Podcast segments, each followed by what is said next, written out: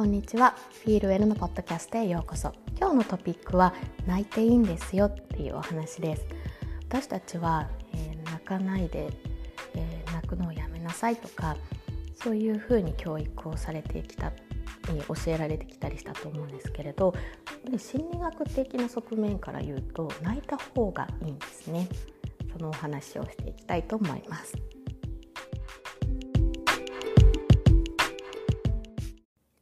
最近体調はどうですか、えー、大丈夫ですか？なんだか体がだるいなっていう日があったりすると思うんですけどそういう日は心もねつながってますので心も元気がなかったりします。そういう時には体と心も一緒にケアしてあげるのがいいのかなと思います。最近私はですねちょっとポッドキャストの更新が2週間空いてしまいました。1個あの収録はしてたんですけれども全部終えられなかったんですね。でこれはまた後々出したいと思っています。オーストラリアの運転についてお話をしてたんですけど結構日本と違いがあって、まあ、信号の色がの呼び方がまず違かったりで日本は青赤黄色ですけど、えー、こっちは緑赤青黄色緑赤オレンジそう だったりっていうのがあってそういうお話をしてたんですけれども全部収録を終えられなかったのでちょっと後出しでまた別な機会に出したいと思います。えー、その2週間空いたっていうのがですね先週のその前の週がですね、えーと、お出かけをした時にミリアがあの風邪の菌をもらってきてしまったのかずっともうあの体調が悪くって鼻水も出っ放しでで実はもうあのまだ治ってないんですよ。もう10日ぐらい、え経つんですけれどもまだずっと鼻水が出ている。でそれを旦那ももらってしまって私は全然大丈夫だったんですけど旦那がもうあの次の日ぐらいにはもうもらってしまっていてで旦那も体調が悪くなって木金とこの在宅にしてもらったりお休みにしてもらったりっていうので、え、ありました。で、えー、先週の木曜日がオーストラリアでオーストラリアの建国記念日、えー、だったんですよ。でそれと合わせて旦那が木曜日金曜日金曜日か金曜日の平日も休みを取ってっていうことでこの2週間ずっと、えー、週の半分ぐらいは、えー、旦那はお家にいて過ごしていました。でオーストラリアデーはですねあの日本ですと2月11日でしたっけ？建国記念日で、えー、あると思うんですが、まあ、こっちはどういうふうに過ごすかっていうと、まあ、家庭それぞれみたいですけれどもやっぱりオーストラリアらしくバーベキューをして過ごす人もいるみたいです。うちは何したか忘れちゃったな。あハイキングに行きました。で、えーと、野生のコアラを初めて見ました。しかも、えー、3匹いました、えー、そんなことをしていましたね。でオーストラリア記念日、えー、建国記念日ってあの祝う人もいれば祝わない人もいるんですねなぜかっていうとあのアボリジニの方々先住民の方々のもともとは国だからです。で今の現代でもその自治体によってもあの祝うところがあったりお祝いしないところがあったりするみたいです。で私も見た感じこうある自治体は公園で朝から無料の朝食ブレックファーストを提供してあのお祝いしましょうっていう感じで、え結構すごい大行列ができている公園を見ました。あとはですね反対にその先住民のアボリジニの方々のもともとの国だからあのそれはなんかあんまりこう良くないよねっていうことで、まあ、当日、えーと、シティかな？市内をあのデモする人たち行列でデモをする人たちっていう人も、えー、いたみたいですニュースでやってました。結構なのであの歴史的に見るとオーストラリアって一口に言ってもすごいこうちょっと複雑というかそういう先住民の方々のの国の上でに建てた国っていうところではねなんか複雑だなっていうところが、えー、あります。それでは本題に入っていこうと思うんですが、えー、今日のトピックが「泣いていいんですよ」っていうことでですね、えー、私たちは、まあ、子どもの頃からそのご家庭にもよると思うんですけれどもあの泣かないで、えー、我慢しなさいとかもう泣くのをやめなさいって、え、育ってきた人もいるかなと思います。私もそうでした。で、えー、妊娠、えー、出産育児っていうところの時期を迎えるともうあのホルモンバランスの変化もあるのですんごい涙もろくなるんですよ。で妊娠の時は私もつわりが辛かった時とかもう本当にもう横になりな横になりながら泣いてましたねもうシクシクシクもう辛いしで自分にはどうにも、えできないものなのでもう、えー、つわりが収まるのを待つしかなかったんですけどもう毎日悲しくて、えー、辛くてっていう日々もありました。出産後は余計に、えー、体調とが万全でないっていうのとあと心のメンタル的にはもう本当に、えー、よく出産後のママさんの経験談とかも聞くこともあると思うんですがあの涙もろくなりますなんでかわからないけど涙が出てくるもう我慢、うん、しようとしてもできないもうふとした瞬間にポロポロポロポロって涙が出てくるんですよ。私もそうでした出産後は特にもう毎日病院で泣いてましたね。あのその体の痛みっていうのもあるんですけれどもう感謝することに対しても涙が溢れました、えー、赤ちゃんがね生まれてきて無事に生まれてきてよかった、うんその助けてくれた人たち、えドクターとナースの人たち皆さんの助けがあったからこそあ私はここにいるんだとか、えー、味が薄い。けれども栄養たっぷりの、えー、ご飯を毎日こうしてしっかり用意してくれてる、えー、方々のサポートがある、ね、そういう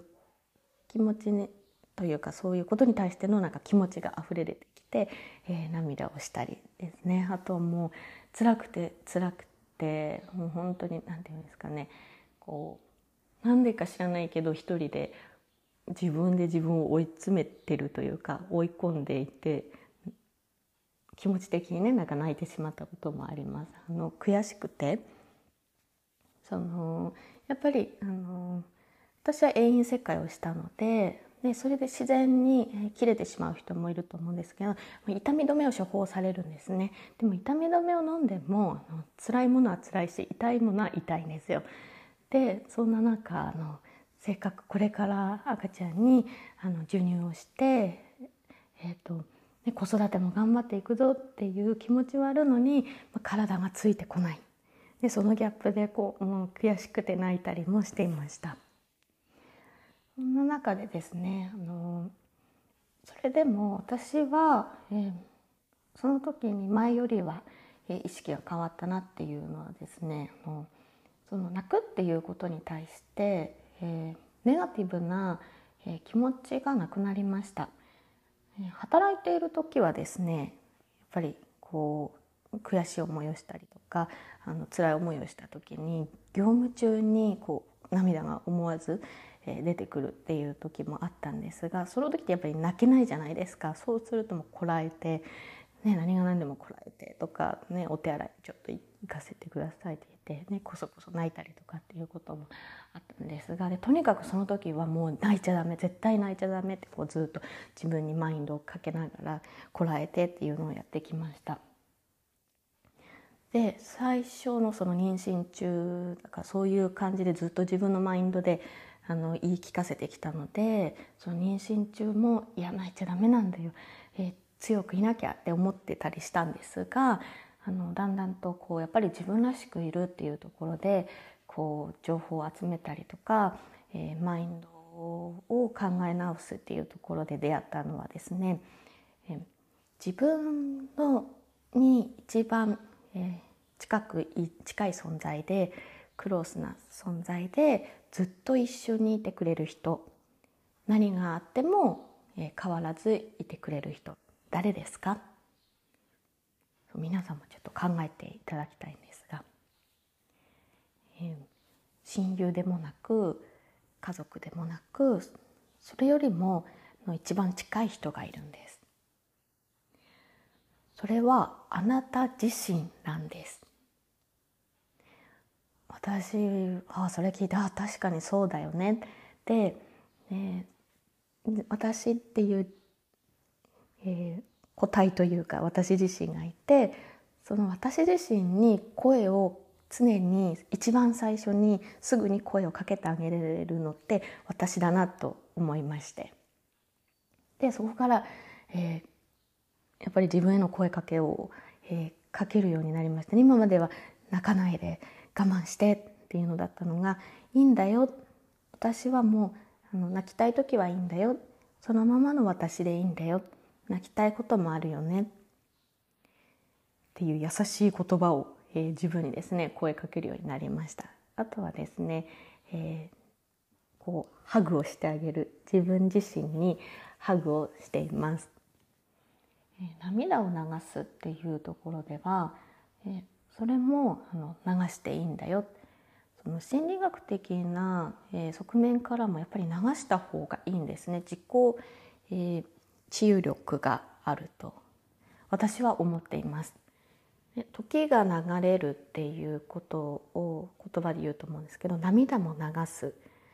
その起こったこと自体に涙を流すことによって魔法のように変えたりとか状況をスパッと良くすることはできないんですがそれでも流すことによって、え変化を起こすことができるんですね。私たちは、えーと、泣くのはやめなさいとか我慢しなさいってそういう気持ちに蓋をするっていう方法を、えー、教え込まれてきたと思います。でもそれってやっぱり一時的な、えー、しのぎにしかならないですし心のケアっていうセルフケアっていう部分ではやっぱり蓋をするっていうことは我慢するっていうことになってしまうんですね。でやっぱり一時的にはいいのかもしれないけれどもその場しのぎにしかならない、え、根本的な解決には、え、つながってはいかないですよね。それがその長涙を流すっていうことで皆様の経験があると思うんですけどどうですか？こう気持ちがすっきりするだとかちょっと落ち着くっていうことあるんじゃないでしょうか？これがあの自分を癒す力だと私は思っていますだから泣いていいんですよ泣きたい時は泣く。もう涙が出し切るまで泣く。で気持ちがいろいろああしたいとかこれは嫌だとかぐちゃぐちゃな気持ちになってくると思うのでそれを自分自身が自分自身で受け止めてあげる。そうだよね。あ私はこんな風に今感じてるんだ。それでいいんだよ。って声をかけてあげる。それで私はいいと思います。そう泣いていいんです今まで全然泣いてこなかった人がですね妊娠出産を機に産後すごい涙もろくなってしまった気が強い、えー、のかもうすごい毎日泣いてしまうっていうくらい性格がガラリと変わってしまったっていう方もいるみたいです。やっぱりそれぐらいもう妊娠出産育児って女性の中では人生で大きいことなんだなって思います。で、えー、泣いていいんですよ。そうやって泣いて涙を流して進んでいきましょう。私たちは、えー、成長するとかね時を経ていくとかこうやっぱり成長成熟していくのが人間ですからそれとともに自分の気持ちに蓋をせずにありのままの自分を受け入れてい、えー、きましょう。思ってほしいのはですねどんなあなたであってもそれはあなたはあなたですしすごく特別な存在です。いるだけで価値があります。自分自身を受け入れて泣く自分を許してあげる。結構勇気がいると思うんですが自分に優しい声をかけてあげてですね、え心地よく自分らしく、えいてほしいと思います、え今日はではこの辺で終わりにしたいと思います Thank you for listening. See you next time.